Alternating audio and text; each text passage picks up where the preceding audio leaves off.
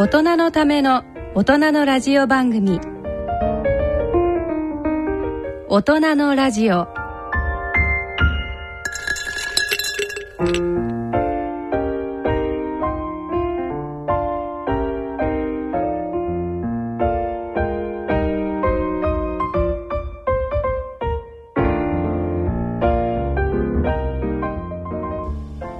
第4週目の土曜日のこの時間を進行いただきますのは人間ドック学会理事長の奈良正治さんとラジオ日経アナウンサーの大宮時子さんのお二人です。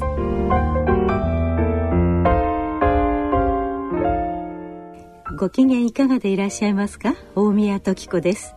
皆さんご機嫌いかがですか？奈良正治です。大人のラジオ第4土曜日のこの時間は奈良先生と大宮でお送りしてまいります。さあ今日は東京慈恵会医科大学教授の和田隆先生にも加わっていただきお話を進めてまいりたいと思います。和田先生今日もよろしくお願いいたします。よろしくお願いいたします。この番組は野村証券ほか各社の提供でお送りします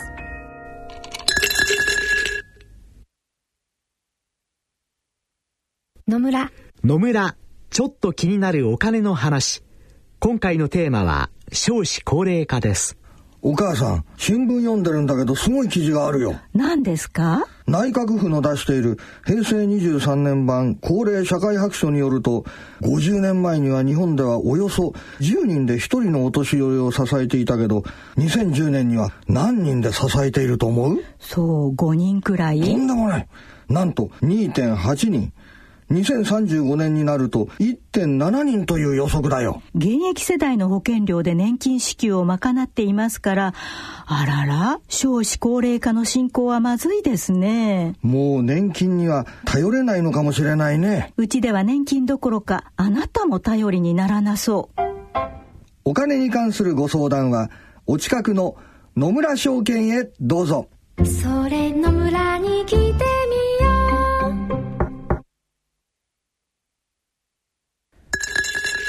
ではここでですねあの消費者の皆さんからいただいたメールをご紹介して先生方にそれについてコメントをお伺いしたいと思います。埼玉県の方からのメールでございます。埼玉の酒好きサラリーマンです。先日こんなニュースを見ました。アルコール性肝硬変による肝臓移植患者のうち術後2割以上の人が飲酒を再開しその中のおよそ7割の人に肝臓障害が現れたというもので何でも患者は移植前に再飲酒しないと誓約書を書いてはいたのにもかかわらず飲酒を再開するというものでした。前回は禁煙外来のお話でしたが禁酒外来みたいなものはないんでしょうか？こんなメールをいただきました。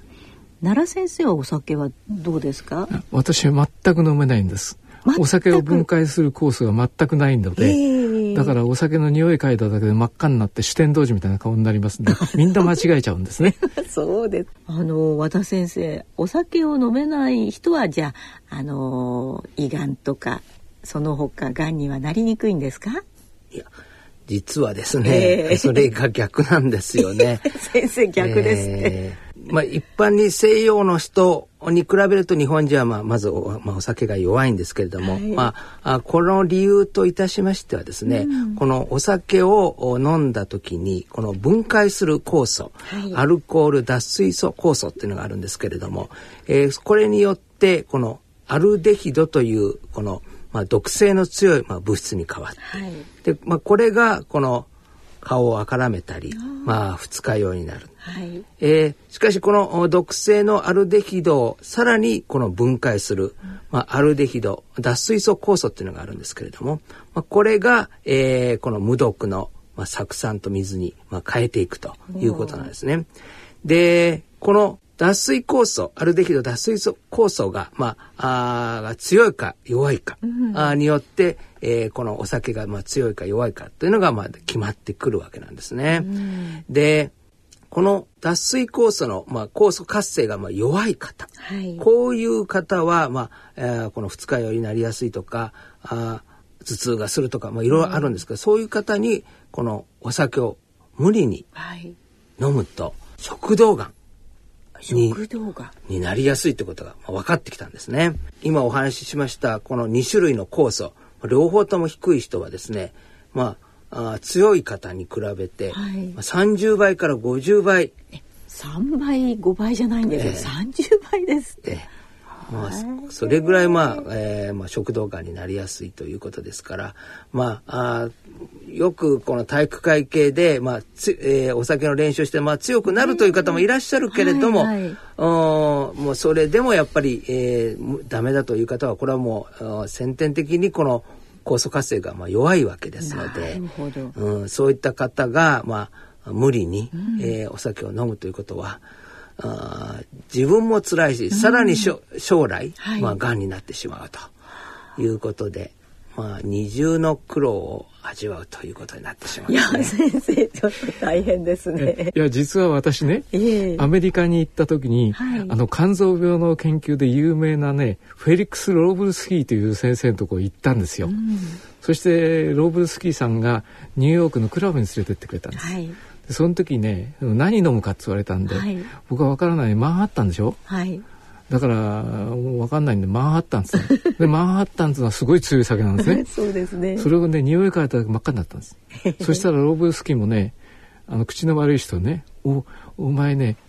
あの皮膚の黄色い人が赤くなったと。交通信号と同じだから危ないぞってわけ。で僕はそんなこと知らなかったの今まで。で何回練習してもちっともうまくならあの強くならないっつったらねそれは酵素がないんだからしょうがない。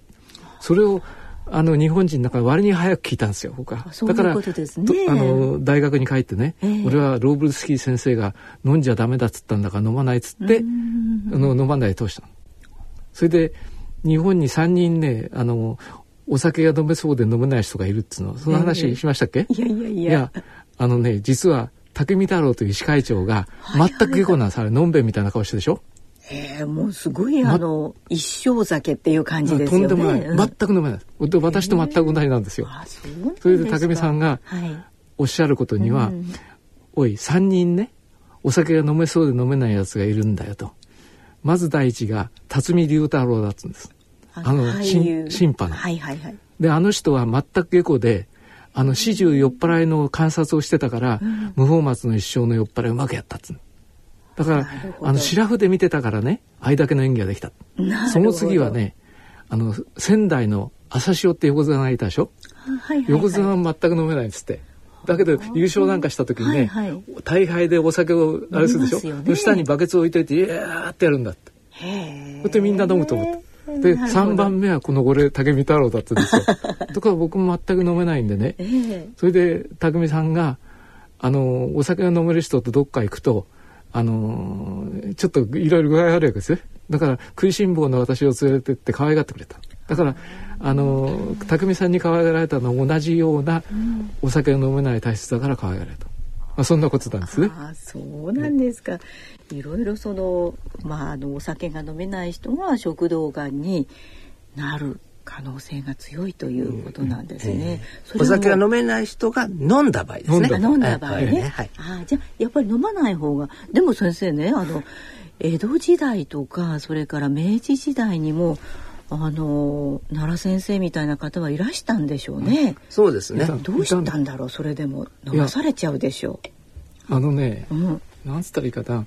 あのお酒を飲んだふりするのがいっぱいあるんですね。いろいろテクニックがあるんです。私もそれやったんです。それでまあ何しろ匂い嗅いだだけ赤くなりますから適当に飲んでると思われてるわけですね。それで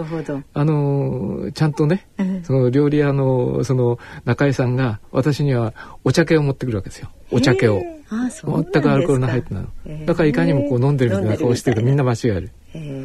まあそんなことでね、お酒飲めないんで今の私が、うん、飲んでたらとっくに昇天したと思うんですけどね。あなるほどね、はい、でもお酒で失敗をなさる方も先生のところよくいらっしゃるんじゃないですか。どうです？そうですよね。あの一番怖いのはあの一気飲みなんですね。はい、あれね。全く飲めないやつが一気一気なつって一気に飲んじゃうでしょ。はい。そうするととんでもないあのいわゆるあのアセトアルデヒドが発生しましてね、うんうんうん、それで命を落とす人がなんか私は警察員やってたんですけどね、うん、なんか警警察の統計だとあの特に多いのは4月5月6月なんですね。すね新入生歓迎会とかね、ええ、そういう時なんでしょうね。無理にね一気飲めさせると殺人罪になるんじゃないかってことを言ってました。うん、かもしれませんね。え、あの嫌がるというか飲めないっていう人に無理に飲ませるっていうのはね。パワハラじゃなくて酒パラですよね。そうです酒ハラ。ですから私の大学の教授会でも、ええ、特に4月とか、はい、それから7月の夏合宿の前に教授会で、えー、その学生に、えー、てあのクラブの顧問をしてますから教授は、はい、あ教授会でそういった通達が。出ます。なるほどね。そうですか。でまたこのメールに戻りますけれどもね、あの肝臓の移植をなさった。それでその移植をするにあたり移植の前に誓約書を書いた。もうお酒飲みませんってあの手術の後再開しちゃどどういうことなんですやっぱりもうアルコールが好きでこの肝硬変になってるわけですから、えー、えー、もうまあそうは言ってもまだつまり手術をして成功して喉元過ぎてしまえば、まあまた飲みたくなる。もうこれはもうアルコール依存症なわけですよね。ね。えー、ですから手術してもらうために一応は書いたけれども、えー、うんやっぱり月日が経つともうお酒が恋しくなってということで。でも他人様のね、えー、臓器をいただくわけですよ。そうこう思ったらね飲めませんよね、うん、でもね私の非常に親しくしてるね、はい、優秀なあの先生。私より2つ年下ですから、うんはい、80の先生がねやっぱりこうこうなりなとげてもうもうあと思い残すことないと、うん、好きなのはお酒だと。それであのみんなにやめろやめろって言われるけどね、あのお酒飲んでね、入院しちゃって。退院するとまたお祝いだとして飲んじゃって。そういう豪傑がいるんですけど、えー、気持ちもわかるんですよ。もうあのそれこそ80過ぎてね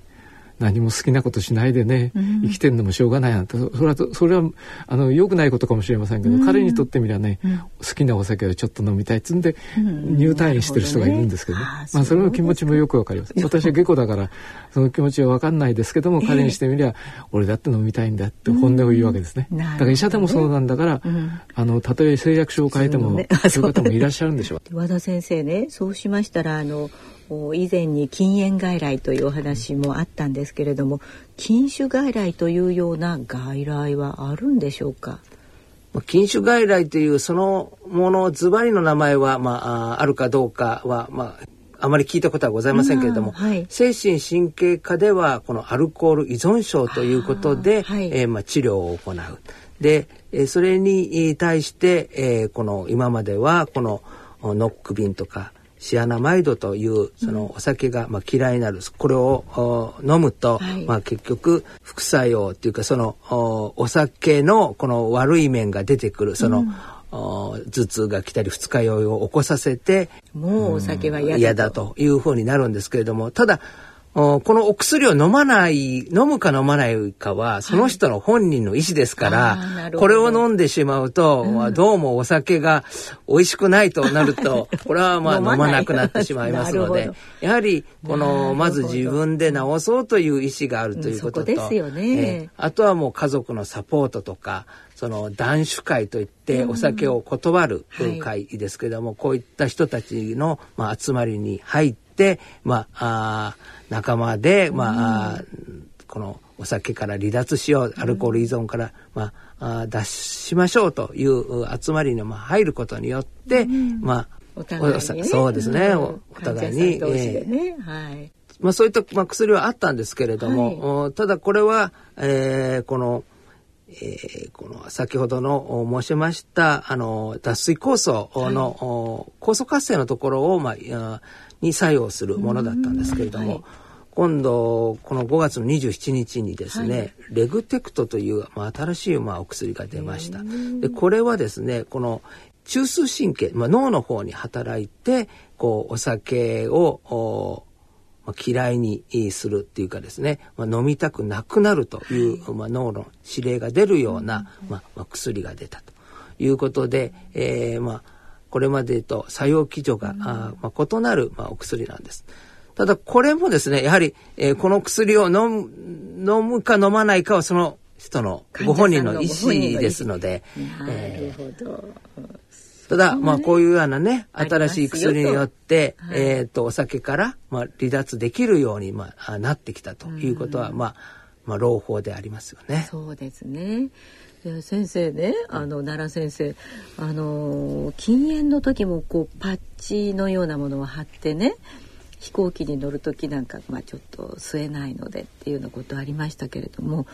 先生の周りでやっぱりお酒でまあ失敗というか あの大変な思いをしてらっしゃる方多いんじゃないですか、私もね今82年生きてきましたけど、えー、周りにね、はい、そういう失敗したやつがいっぱいいるわけですよ。もうもう一生飲みませんってね。特に私、はい、警察の医者やってましたからそういうお酒で事故を起こしたりお酒でなんか不始末を起こしたやつがね、ねはいはい、もう一生飲みませんって誓約書書いてくるんですねやっぱり。だけどそれはなかなか守られないと。で前にあの和田先生からあのタバコはね、百害無益って話聞いたと。はい、でさあのお酒はね百害百益って言ってる人がいるんですけども、うん、でもねあのお酒はあの百害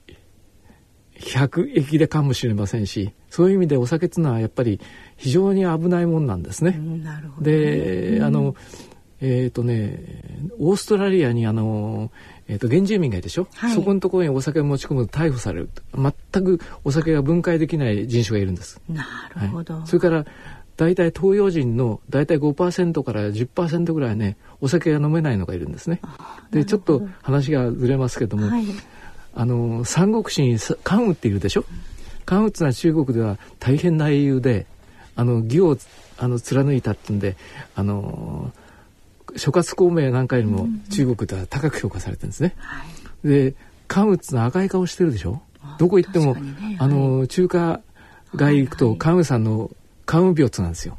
関羽さんの顔見るとばっかな顔してますね。今から2000年前ですよ。2000年前にあのえっ、ー、と上等なお酒があるわけないんだし。どぶろくみたいなのだった、ね、あれをちょっと舐めただけで真っ赤な顔になっちゃったんですからね。関羽さんもあのお酒飲めなかったんじゃないかって説があるんです。ね、で私は、うん、あの実はあの全く酒飲めないからその話をしたらある中国の人がね「お前関羽やね張飛やああいうあのえーと、黄河の下流域にいる連中がお酒飲めないのが多いんですって山東省のあたりが。で強そうに見えるけども飲めないと。なるほど。だからあんたもその系統かもしれないよって褒められたんだ褒められたんだか分かんないですけどね。私は全く飲めません。何しろ、ね、あっという間に四天王寺になりますから。まあお酒はあの百害百益で、百薬の長っつうけども百薬とかねあの百毒の長なんですよやっぱり。だから、やっぱりお酒っつうのはかなり気をつけた方がいいですね、うん、和田先生はお酒で失敗はあるんですか？私は奈良先生と同じで、お酒が全くダメで、そうなんですか、高校2年の時に、はい、赤玉ハニーワインという のを一口飲んではい、はい、ありましたね、えー、これを飲んであとてもじゃないけどもこれはあ勝者には務められないなと。なるほどね。そうで今日はお二人とも下校で。あ自慢じゃないけど、下校ですから私は。あそうですか。でもじゃあ食道がんに気をつけましょうという ことでございますね。はい、それでは大人のための大人のラジオまだまだ進めてまいります。野村資産とはあなたの生きてきた時間です。あなたの足跡です。あなたの背中です。だからこそ私たちはあなたという人を知りたいと思うのです。本当の答えはお客様との会話の中にありました。資産の相談なら野村のコンサルティング。それ野村に来て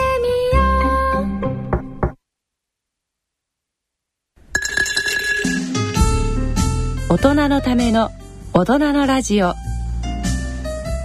健康医学のコーナーです。それでは続けて健康医学のコーナーです。え今回からこのコーナーでは健康診断の読み方と題してお送りしてまいります。あの健康診断の読み方というとねとてもいい本が出ておりまして、はい、これ和田先生がお書きになった本なんですが、えー、検査と数値を知る辞典というのがあって、えー、これは日本文芸社というところで結構厚い本なんですけど非常に分かりやすくてねあの重宝するあの本であの人間読学会でも大変あのえーと、これを活用させていただでございます。評判です。大体あちょっと変わったサイズなんですが20センチ20センチ正方形のような形で,、えー、ね、はい2.5ミ、はい、5センチぐらいの厚さがありますけど和田先生これはどんな？これはですね、えー、もう最初は、えー、2003年ぐらいにあの、えー書き始めて、はい、で何回もこれ改訂が出て。で今出ているのが最新改訂版ということなんですね。はいはい、で、まあ、このシリーズの中では、まあ、類書あのやっぱりあるんですけれども、はい、まあまあ、売れてるというふうに伺っておりますけれども、ね、まあ、何が違うかそうですね、はい、何が違うかっていうとですね、はい、あのまあ、今までの検査の本は、うんえー、その数値のことについての上がった時にどんな病気が考えられるとか、まあ、そういうのも書いてあります、はい、しかし最近はこの画像診断っていうのはすごくまあ増えてきて3次元でやってますね。そうですね。超音波とかその X 線とか。でそこに、えーと、所見名っていうのがまああるんですけれども、まあ、胸膜飛行とか肝血管腫とか。だってもうそれ以上のことが、まあ、その人間ドックなどの報告書にもまあ、じゃあ肝血管腫とはどういうものなのかとか、うん、そういったことはまあ書かれてあまり書かれてないんですね。はい、でそれをまあ解説したいというのがまず、えー、一つの狙いです。はい、もう一つは、えー、このこれはまあタブーかもしれないんですけども、えー、この検査の値段はいくらなのかっていうことですよね。意外と高いと思いますよ。うん、ですからそれぞれの検査項目について値段が書いてあるんですね。それから、えーまあ、血液検査以外のことについては、はい、いろいろと、まあうん、どれぐらいのこの痛みがあるのかということでこの、えーえー、痛みの程度を4ランクに分けて えー、このこの検査はどれぐらいのこの、えー、このまあ侵襲性っていうんですかね、はい、えー、痛みがあるのかどうかとか。からこの検査を受ける時にはどれぐらい時間がかかるの？か。あなるほど。造影剤を入れてそうです。そういうような検査で、はい、例えば CT などはもう今23分でできますけども。シュシュですね、はい、MR それに類似した MR 検査というのはやっぱり30分ぐらいかかるんですよね。ですから同じ似たような検査でもすごく長くかかるものや短いものもうこういうようなものがありますから、まあ、これをまあできあの皆さんにこの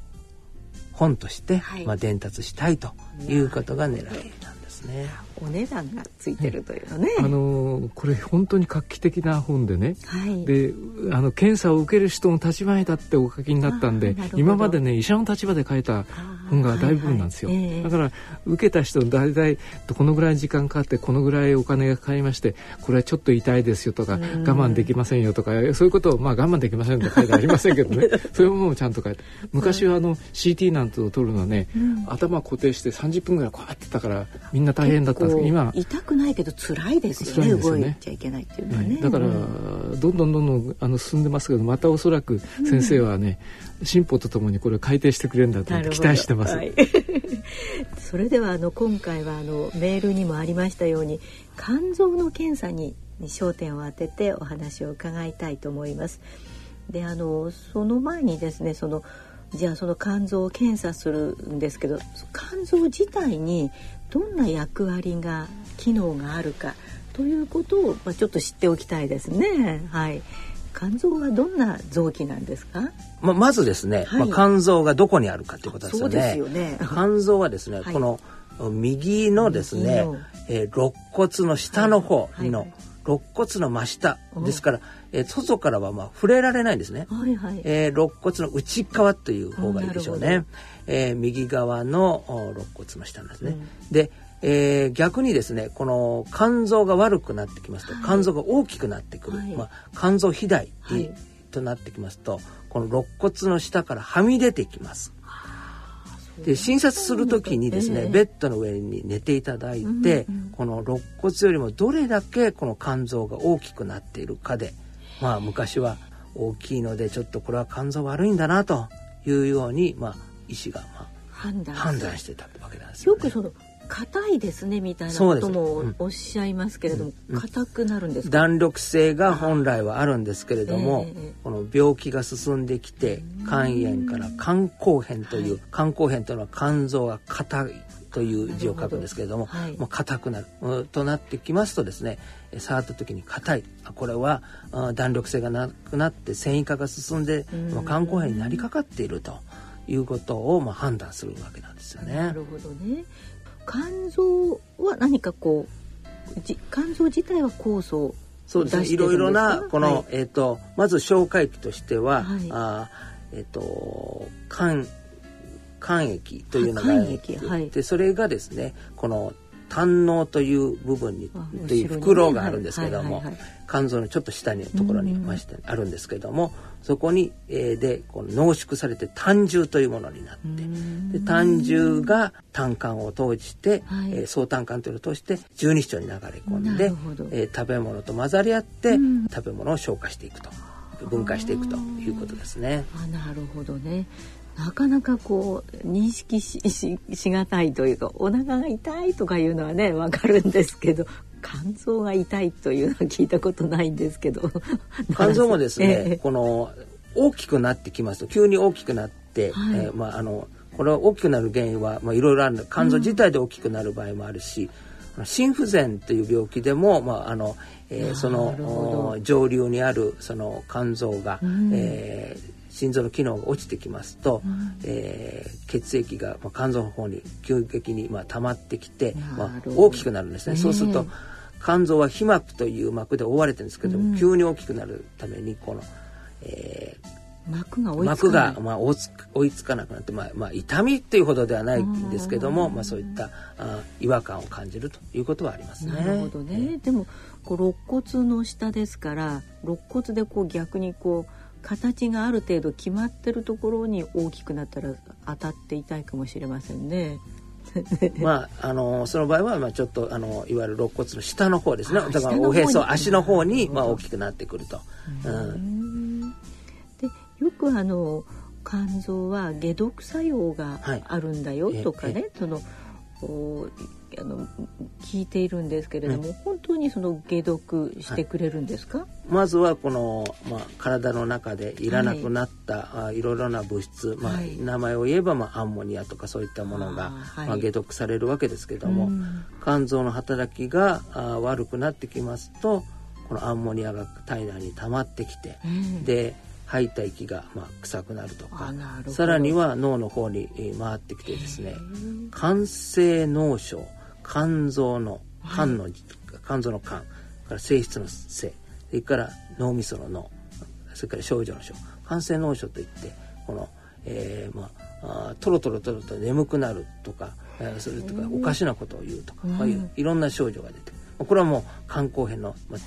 あ、ある意味、まあ、進行した、えー、肝硬変の、まあ、典型的症状ということなんですね。なるほどね先生結構肝臓は恐ろしいですね。肝臓が悪くなったら恐ろしいですけど肝臓っていうのは人間の臓器の中で一番大きいんですよね。はいはい、それで一番仕事をしてくれてるんですよ。でよく我々はね肝臓ってのは沈黙の臓器って言われて、はい、であの体の臓器の中ではね最も大事なものの一つでだから肝心なもの肝臓と腎臓って字を変えてあれこれ肝心なことだよとかね肝心な人だよってこと言いますね。えー、肝臓はとても大きいんですがなんで大きいかって一番仕事してるが大きいんですよ。なるほど、ね、臓門つった中で一番でかいのが肝臓なんです。ああ、で肝腎というと両方ともまあ解毒作用があるこう臓器を言っているようですよね。うん、あ、そうですか。それではですね、その肝臓のまあ検査をあの人間ドックで受けましょうということになりまして、肝臓の検査というのはそれは血液検査でよろしいんですか、ね、まあ、はい、大まかにはですね、えー、血液検査と、はい、あとはまあ画像検査といって、うんうん、まあ、超音波 CT、MR、まあ、こういった検査のまあ大別しますと、まあ、その2つになる。うんうん。で、えーまあ、最も簡単に分かるのはもう血液検査で、はい、えー、非常に、えー、その障害の程度が、まあ、分かりますので、うん、えー、まあ、健康診断どんな、まあ、簡素な 健康診断でも、えーまあ、少なくとも3項目はやるんですよね。はい、じゃああのよく検診を受ける前の日にねあの明日検診だからもう今日はお酒飲まないみたいな、ね、方多いですよね。それやっぱりちょっと反映するわけですか？まあ、一日ではですね、ちょっと反映しないんですけども、皆さんやはり一週間ぐらい、こう、隠れて、まあ、まあ、減らし、お酒を飲まないとかって言って、いい結果を出そうっていう方はいらっしゃるし、まあ、実際、まあ、それによって、えー、値は、特にガンマ GTP というのは、はい、えー、お酒の量とも比例して高くなりますから、うん、まああやめることによってある程度は下がりますけれどもただもう慢性的な、うん、あこのアルコール依存症のような方はもう、えー、なかなか下がらないですよね。なるほどね、えー、ということですね。じゃあそのあの肝臓が、まあ、健康かまあ、そうじゃない。そうじゃないとすればどういうふうに病気なのかっていうことをこの見たいわけですけれども、うん、一番こう重要と言いますか必ずこれは知りたいというものはまずどういう？3つ、まあ、あるわけなんですけれども、はいはいえそれは GOT、GPT、聞きますね、はい GPT、ガンマ GTP と。あなるほどなるほど。で今はこの GOT というのが、まあ、AST という名称に、え変わりつつあります。えーこれなんか意味があるんですか？まあこれはあのまあ欧米のあのにまあきょあ世界共通がまあ AST あるいはこの GPT は ALT というのがまあ本来の名前ですので、まあ、それにまあ変えていくという、うん、今段階にあって、まあ、なりつつあるということですけれども。これはその GOT の値と AST の値って一緒なんですか？そうです。同じです。名称があの変わえー、変わっただけで、えー、GOT は AST に、それから、えー、GPT は ALT に、えー、名称が変わったというだけで、値も全くその意味合いも同じですので、うん、はい。あ、そうですか。このこの値っていうのは肝臓のどんな状態を表すんでしょうか？肝臓の細胞の中にこの、えー、AST とか、はい、ALT というこの酵素があるんです。え酵素なんですね。えー、これはアミノ酸の代謝に関わる、まあ、あものなんですけれども、そういった酵素が、まあ、あるんですね。はい、で、えー、健康な方でもこの肝臓の細胞は新陳代謝がございますので、まあ、古くなってくるとこの肝臓の細胞が壊れて、まあ、新しいものに変わっていく。でこの肝臓の細胞の中にこの、えー、この AST、ALT があるんですけども壊れてくる壊れた後に、はい、この血液の中にこう流れてくるんですね。ですからある一定量、まあ、10とか20とかあという値、まあ、血液検査をして、まあ、10とか20とかっていう値は出てくるわけなんですね。でところがその通常以上に例えばこのウイルス性肝炎とかアルコール性肝炎とかこういうようなその、まあ、肝臓にとって、まあ、よろしくないものが体内に入ってきますと、はい、えー、肝臓の細胞が多く壊れあなるほど。多く壊れると血液中にも死骸が出てくるわけですね。多くの AST-ALT が出てくる。つまり採血をすることによってどれだけどれぐらい今肝臓の細胞の壊れ方が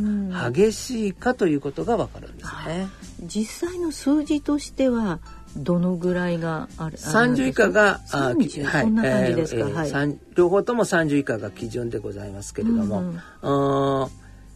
これはあのメタボ検診あるいはと、えー、別名と、まあ、正式名では特定検診でも行われるものですけれどもあそこでは、まあ、50以上になると、まあ、要注意ですよということになってますね。これ例えばあの長さですとセンチメートルとかキロメートルとかありますけれども、はいはいはい、30あこの単位はですね、ええ、 unit per liter ということで、unit per liter。U とあのえっと十あの書くときはユーとあのえー、英文字の U と、はいはい、おリットルですね、はい、1リットル中に、えー、何ユニットあるこれは両方 ALT も AST もユニットパーリットル。そうですね。あなんかおりお利口になった気がしましたね あのねこの検査はあの血液検査の画期的な検査ですね。今から50年前。半世紀前にローブルスキーさんという人とラデューという人がね初めてやったんです世界で。それで今まで肝臓はね例えばあの BSP なんてのがありましてね、肝臓に色素あ肝臓血液あの血液の中に色素を注入してその色素を分解するのが肝臓の働きなんですよ。何分後に取った血液あ血液の中に色素がどのぐらい残ってるんだということであこれは肝臓壊れてるとかくたびれてるってことを判定したんですけどね。とかその色素が結構ね毒性があるんであの注射したら悪くなっちゃったってことがあったんですね、つまりどのぐらいくたびれてるかっていうのを 100m 用意ドンってかけかけかけさせてそれで途中でへばっちゃったやつはダメよとあの普通のスピードで走ったやつは大丈夫だっていうのと同じような検査でね、で非常に危険な検査だったんですけども、それをフェリックス・ローブルスキーさんという人とラデューという人が画期的な肝臓の細胞の中に含まれてる酵素をですね、あのどのぐらい酵素が出てるかっていうのをその酵素をある方法で仕事をさしてねそのどのぐらい仕事したかってことであの肝臓血液にはどのぐらいこの GOT や GPT が入ってるかってことをやったんですよ。それでそれからガラッとねあの血液検査のやり方が変わってきた。なるほど。もう本当に画期的なね革命的な検査。じゃあそう治療法をね研究していらっしゃる方多いですけれどもこの検査方法を研究するっていうのもなかなか大変なことですよね。でこの AST と ALT が30以上が悪いんですか？そうですね。基準値としては基準範囲としては30以下が、はい、あ基準範囲ということで、はい、まあ、健康な人の、まあ、はその値に、まあ、ほとんど入るということですね。ただ肝臓の細胞が壊れてきますと、はい、これが50とか100とかってなる、えー、急性肝炎なんかになりますと、えー、もう500とか。あそんなになっちゃうんですか。ねそれこそ本当にね肝臓がぶっ壊れちゃうとで壊れちゃうとあのそれこそね500とか1,000人上がることもあるんです、まあ、それはもう大変な話ですけどね。30が1500でもね大変ですよね。だからあの実は私もね、うん、あの患者さんから肝臓のあのビルスをもらってね、はい、あのインターンの時に、はい、あの肝炎を起こしたことなんです。その時に BSP ってなったら翌日末期期になっちゃって末期色になっちゃってそれでひどい目にあったことあるんですその頃はまだなかったんです。でその後にあの GOTGBT っていうのができたんで、んでそれをしばらく研究したことがあるんですけど素晴らしい検査なんですよ。あなるほどね。じゃあその先生方もそのまあ、汚染された血液があるかもしれないので針刺し事故とかそういうのにやっぱり気をつけなきゃいけないわけですね。私がね、はい、その当時あの患者さんから自打採掘って耳のところに針を刺してね、はいはいえー、血を絞ってそれをこう吸って検査したんですね。それではたまたま私の同級生がね「えー、おい!」っつって肩叩いたと「うっ!」つって飲み込んじゃったんですよ。それであのうんと A 型肝炎のウイルスを飲んじゃったんですね。A 型肝炎というのはあのー、そう簡単にうつるもんじゃないと言われたんだけど、うん、全くね典型的なそのあの A 型肝炎のあの伝染ということでね珍しかったんですけどそれであのひどい目に遭いましてね、えー、でもおかげさまであの治って今でもピンピンしてますけど。じゃあ先生方は逆にそのワクチンとかそういう予防もなさってらっしゃるんですか？そうですね。私の働いてる大学病院では、えー、この B 型肝炎に対して抗体のない人はあ B 型肝炎の予防接種を受けさせてますね。はい、なるほどね。じゃあこの値がですね500とか700とかになった場合は、どんなあの急性肝炎まずそれまあもうこれぐらいま高いとですね、まあ急性肝炎、まあ逆に言えばもう急性肝炎の場合は、急速にまあよく通常は例えば A 型肝炎などは急速に良くなってまいります。えー、まあもう全然もう値が下がらない場合はこれは激小肝炎といって、えー、これはまあ、うんまあ、残念ながら、まあ、死に至るかもしれないという、まあ、あ危ない状況、はい、もう肝臓の細胞がどんどん壊れてるという状態ですからね。ここでがんはわかるんですか？もちろんがんもある程度はわかりますけれども、うん、まあえーと、急性肝炎が非常に高くて、えー、急に高くなって、まあ、ぐーっと下がってくると、急速に下がってくる、はい、慢性肝炎というのはだらだらだらだらと、まあ、アップダウンを、まあ、繰り返すと。はい、で肝臓がんの初期はなかなか、えー、この AST-ALT では分かりません。つまり小さいと肝臓の細胞を破壊するまで至らない。つまり1センチや2センチぐらいのものではもうわずかですから、うん、それがまあ非常にまあ転移がんとかになってきますと肝細胞も壊れてきますからある程度は高くなりますけれどもね。はい、あそうですか。で続いては先生あの AST-ALT そしてガンマ GTP っておっしゃいましたけれども、はいこのガンマ GTP っていうのはよく聞きますね。そうですね。やっぱりサラリーマンの、まあ、あ夜の話題にはなりますよね。ねまあ、アルコールと非常に関係する値ですから。わからないのにみんなガンマ GTP っておっしゃってますよね。これはあのどんなあの値なになるんですか？これはあのえっ、ー、とガンマ GTP っていうのはまあタンパクを分解する酵素なんです。はい、でこのおお酒を飲酒によってこの酵素活性が高まってくるんですね。うん、えー、えー、ですから、えー、通常はあお酒の量に比例してまあ、ガンマ GT も P も上がるので、えー、この値を言えばああいつはどれぐらい飲んでるっていうのが、まあ、予測はできますけども、まあ、ぴったりこの 占いのようにはまあいかないわけですけれども。はい値としてはどのぐらいがその、はい、えっ、ー、と50以下がはい、が基準範囲になっております。これはあどういう単位なんでしょうか？これも同じですね。えっ、ー、とユニットパーリッタルになります。なるほど。で、あのこの値でどんなことがわかるのかなと思いますが、タンパク分解酵素だということで、はい、でまあこれでこの高くなる場合にはやはりあの肝臓系あるいはそのえー、それの隣接している胆道系に、まあ、異常があるだろうということが、まあ、分かるわけですね。はい、で、まあ、上がる病気としては、まあ、急性肝炎、うん、慢性肝炎あるいは肝硬変、まあ、そういったいわゆる、まあ、肝臓の、まあ、あらゆる疾患で、えーえー、ほとんどの場合、まあ、高くなってくるということはございます。まあ、あの先ほど申しましたようにこのお酒の量に比例しますので、えー、やめることによってこの値もまあ良くなるということで、まあ、健康診断の前に、えー、皆さん隠れて、えー、一時的に、まあ、やめて、えー、一安心している 人が、まあ、いらっしゃいますけど本当に良くないことですよね。そうですよね。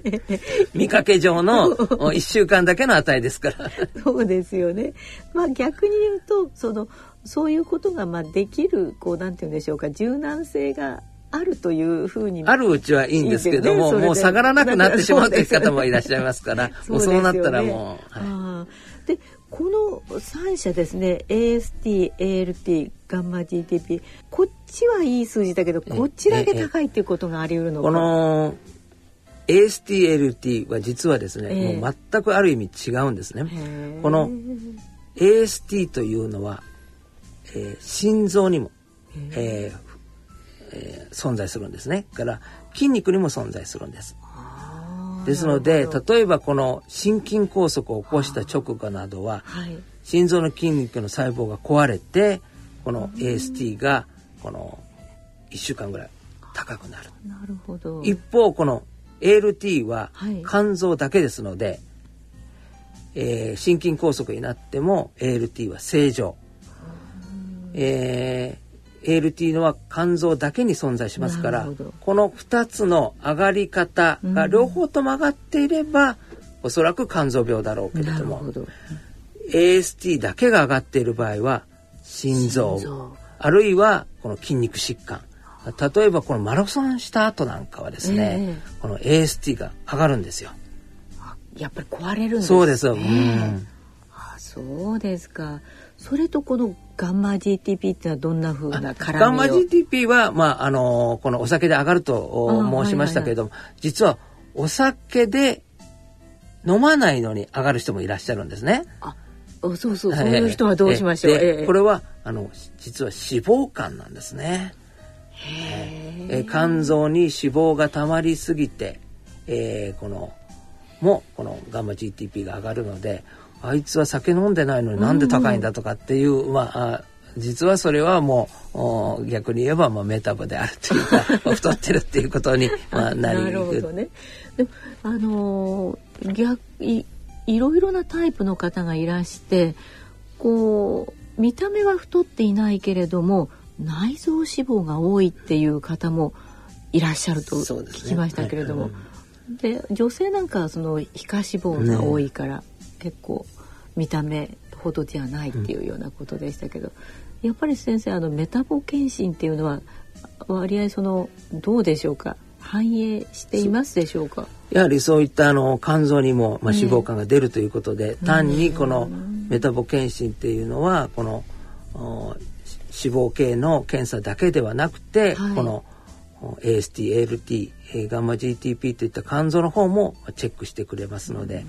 えー、肝臓疾患の手がかりにもなりますのでぜひ受けていただきたいなと思いますね。そうですね。あの奈良先生何かございますでしょうか？えあのフォアグラってありますよね美味しい。あれはね、えー、それこそその脂肪肝なんですね。だからあのうんとガチョウかなんかにね、無理やりあの、食べさせて、ね、で動かさないでいると肝臓が大きくなっちゃうんですよ。するとそのたっぷり油がついた肝臓っていうのは美味しいんだそうですね。だからあの人もですねあんまり肝臓に油つけて脂肪肝になっちゃうとね、誰かに食べられちゃうかもしれない。いや昔あのお互いにあの人間が人間食ってた時代があるんですね。その時にそのえっ、ー、と大将はね相手の大将を討ち取った時はその大将の肝を食べていい増票が大将の肝を食べると打ち食いにするってお触れがあったんですね。昔。昔昔っていうのは日本じゃないんですけど中国だったんです昔。だから昔。はあの相手討ち取ったその敵のね一番美味しいのは肝臓なんですよ肝臓食べちゃったんですねでも美味しいのを増票が食べると処罰されただから大将は大将の肝臓しか食えないっていう話があった。それは乱暴な話です。もう今から1,000年前の話ですよ。そういう記録があります。あそうですか、はい、でもあの先生ねそうしましたら今今はあの人間世界のことを言ってますけれども牛とかね豚でも病気の肝炎の牛もいるんじゃないかと思いますが、うんうんうん、そういう牛のあのレバーというか肝臓を食べたらどうなるんでしょうこれはあの今あの問題になっていてこの,、はい、あの生肉ですよね、えー、あのレバーとかタルタル。そうですよね、ねで、はい、あの平成24年の7月から食品衛生法に基づいてですね、うん、牛のレバーをその生でこの販売提供することはまあ禁止されたんですね。それはその中にいろいろなこの、えー、実は腸管出血性大腸菌という、まあ、あの菌菌がいて、まあ、それによって重い食中毒になってしまうということがございますので、うんうん、この、えーと、人間が、まあ、牛のレバーを、まあ、あ食べてはいけませんってそれ売ってはいけませんよというふうになって、はい、えー、これを、まあ、必ずその焼いて、えー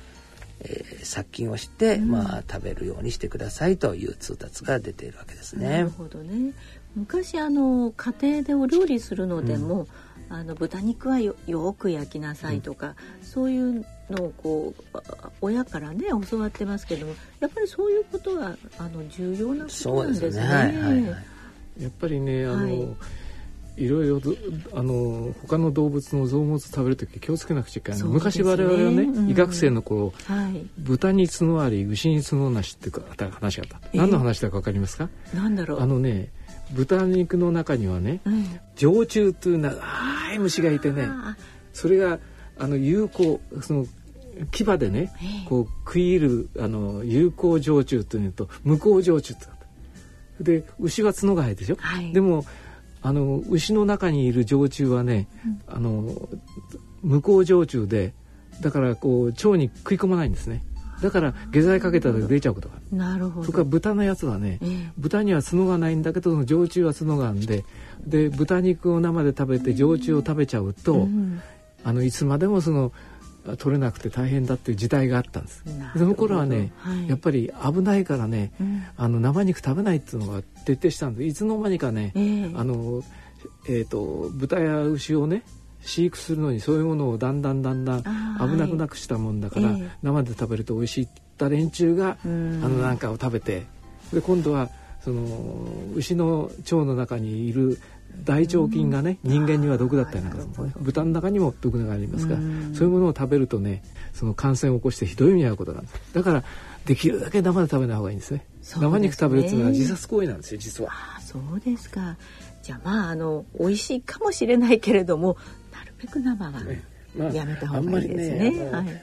まあでも日本人はそのお魚をね、あの生で食べるというのでね、西洋の方たちは驚いたっていう話も聞きますけれども。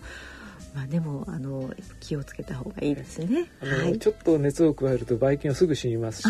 それから中にいる虫もみんなで焼け死にますから、はい、やっぱり炙ってし食べた方が安全ですね。そうですね。はいわ、かりました。まあ肝臓の検査についてあのお話を伺っているんですけれども、今日はですねその AST、ALT そしてガンマ GTP まああのついてお話を伺いました。次回はですねまた他のあの検査について数値についてあの和田先生にお話を伺いたいと思います。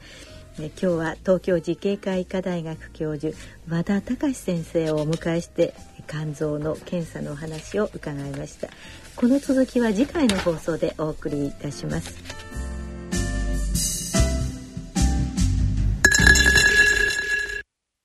野村。資産とはあなたの生きてきた時間です。あなたの足跡です。あなたの背中です。だからこそ私たちはあなたという人を知りたいと思うのです。本当の答えはお客様との会話の中にありました。資産の相談なら野村のコンサルティング。それ野村に来て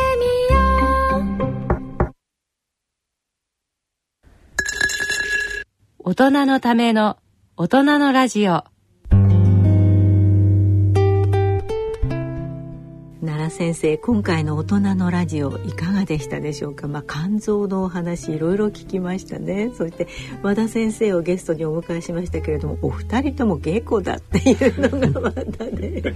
そうですね。ねであの和田先生がお書きになったこの検査と数値を知る辞典えー、日本文芸社から出されている5本を、まあ、参考にしながらお話を伺いましたけど本当にこれよく書いてありますよね。検査のお値段とか、まあ、痛いとかね時間がかかるとかそんなことまで書いてあって役に立ちますね先生。あの本のお値段も。あお値段はいくらでしたでしょうか？これは一応ですね1400円ということで。はいはいあのこれだけいろいろ書いてあってね、ええ、あのこのお値段だったら非常にいい本だと思います。うん、そうですね。ねあのラジオをお聞きの皆様もぜひ参考になさってください。それではあそろそろお時間となってまいりました。お相手は私大宮時子と奈良正治でお送りいたしました今日のゲストは東京慈恵会医科大学教授の和田隆先生でした次回私たちがお会いいたしますのは来月8月24日の放送となります。次回の放送までさようなら。さようなら。